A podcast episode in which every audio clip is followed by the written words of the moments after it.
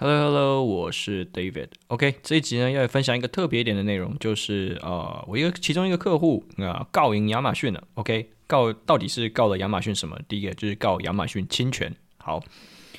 好，那在讲一下整件事之前，就是为什么会有这件事情发生？那大家知道，就是说。啊、基本上你在做跨境电商的时候，会发生一些状况，就是你可能在美国销售，那可是可能有人其他拿你的产品在呃其他地区去做贩卖，或是去啊、仿制你的呃很类似你的产品，然后在其他地区去贩卖。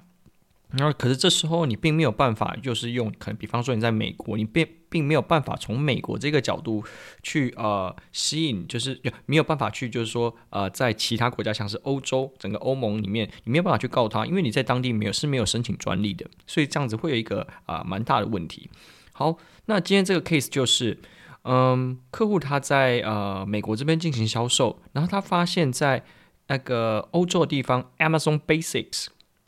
他去啊、找到了他的供应商来源，去仿制了一个跟他非常非常像的一个产品，然后在欧洲地区做销售。所以你没有办法从美国去呃提告他的制裁嘛？你们就智慧财产权，你没有办法去告他。然后还有就是专利，你也没有办法去啊、提诉讼，因为他其实并没有在欧洲去申请这些相关的权利。所以说，其实在这边呢，你可能啊、就是另外一件事情要讲就是。嗯、如果你有机会，而且将来想要去贩售到其他市场的话，就是专利跟就是商标这些，可能你可以做的话，能做的话就尽早做好。我们言归正传，那重点是什么？好，那这时候发现客户发现的重点就是他在美国销售的时候，发现了这个欧洲地区的这个 Amazon Basics，他呃去剽窃，也不要说剽窃啊，去模仿了他的产品，推出一款啊、功能外形都非常非常相似的一个产品。那这是就好。那整体来说，可是客户这时候跟客户在沟通的时候，我们有说，那你的供应商来源是就是自己的，是自己的 manufacturer 吗？他说不是。可是他们有就是在跟他们签订合约的时候，有确完完全全确保，就是这一款产品的不管是 design，还有就是只就只为就是这个客户他一家去做生产而已。所以说他不会把他的产品流出去给啊外面的其他的呃其他公司。那所以说，在这样的状况下，就发生了说，那呃呃，这个客户跟供应商之间，呃，就有一点点就互相不信任。所以说，在这样状况下来说，就是这间公司就开始在美国这边，好像就是他现在源源头在中国啦，在中国这边就有呃去派人去进行调查，说，诶，这间呃公司到底是不是有把产品卖出去？后来反正整体来说去查一查，诶，这间公司还真的没有。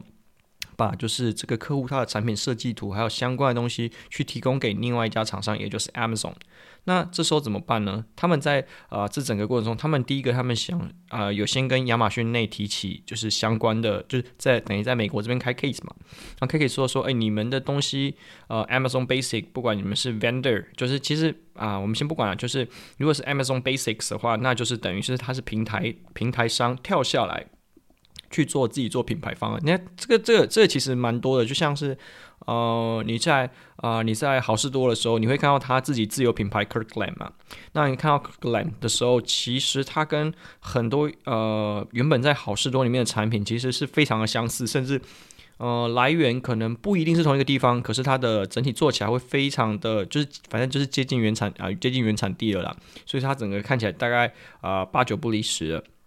然后现在状况也是一样，就是整个 Amazon Basics 啊、他把这个产品他拿到欧洲市场去卖，然后这时候并没有办法去举证说，呃，这个产品其实在啊、呃、美国啊，在欧洲的地方啊、这客户自己在欧洲的地方是没有任何的专利跟商标，所以是没有办法去制止这件事情。那这时候就发生一件事情，就是那时候我们给他提的建议是说，那你要不要试试看，你直接从美国的 IP 位置去啊、一直去跟他下下单他的欧洲的欧洲的订单，因为这时候他应该是下单下不过来的。那在这个时候下单下不过来，因为诶不是说下单下不过来，就是他必须要从整个欧洲站点去配送到美国站点，因为他你要记得，他的如果是 Basics 或是呃 Vendor Central 的话，它其实会有配送的，只是它配国际配送你可能要加上运费。那在这样状况下来说，呃，就是有一点灰色地带的做法，就是请他在美国这个地方，呃，可能去做一些呃重复下单，然后去让整个呃演算法去让他认为是啊、有可能因为呃这个地方有这个需求，所以慢慢的就是亚马逊会把它的产品从欧洲这个就是 Vendor Central 或者是说 Amazon Basics，等于说他们自己他们有自己的 own FBA warehouse 嘛，所以他就会把一部分的货从欧洲就是等于部署到啊、呃、美国这边来，然后这时候就发生了 OK，好，那他现在在美国站的站点 listing 就出现了，就是它是呃 sold by 那个 Amazon，然后 Ship by Amazon EU，OK，所以是从欧洲这边运过来，所以在这样的状况下来说，他在美国就拥有 listing，所以他在等于是说他在美国这边就找得到他的 listing，然后这时候呢，透过美国的专利商标去对啊、呃、Amazon 提起诉讼，然后跟他说这是违反了他的商标专利。好，然后反正呃这个 case 好像呃挺拖了好几年，然后呃目前的状况是。呃，目目前已经要进入了，就是呃，就是怎么样宣告程序。那在这样状况下的时候，这个 listing 就已经被 suspend。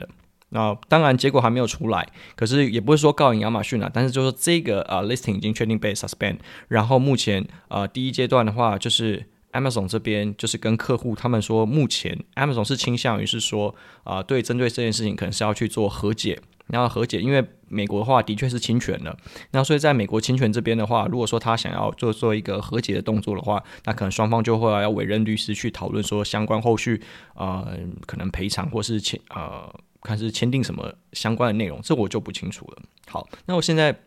针对这整件 case 要来讨论，就是其实不管是在呃商标专利。或者是啊、呃，著作权这件事情，在每一个国家，你都应该要自己去保护你自己的产品，即便是连大到连 Amazon，它可能都会有这样子的疏忽。当然，这不是一个呃，就是说哦，全部的 case 都适用的状况，因为毕竟呃，它它就是它，你不要说抄袭啦，就它它去模仿的产品是呃客户这边的 hero product，所以说。当然，客户会跳脚嘛。那在这样的状况下来说，客户也因为这样的状况下，他去同时间去把啊欧洲的他啊商标跟啊专利去啊去注册。可是呢，这些东西已经被客户的，就是 Amazon 它的制造商已经去呃已经申请了。所以说，这整件事情就是很麻烦。所以，如果说你今天是做啊、自有品牌，或是你要做 private label 的这件事情，你要记得非常清楚，就是如果。如果你的保护没有保护好，即便像是 Amazon 一样，你都有可能会被就是品牌方去做投诉，然后你都有很很有可能你的产品会被下架。然后反而言之，如果你要保护自己的产品的话，一定要记得把这一块一定要做好。OK，that's all。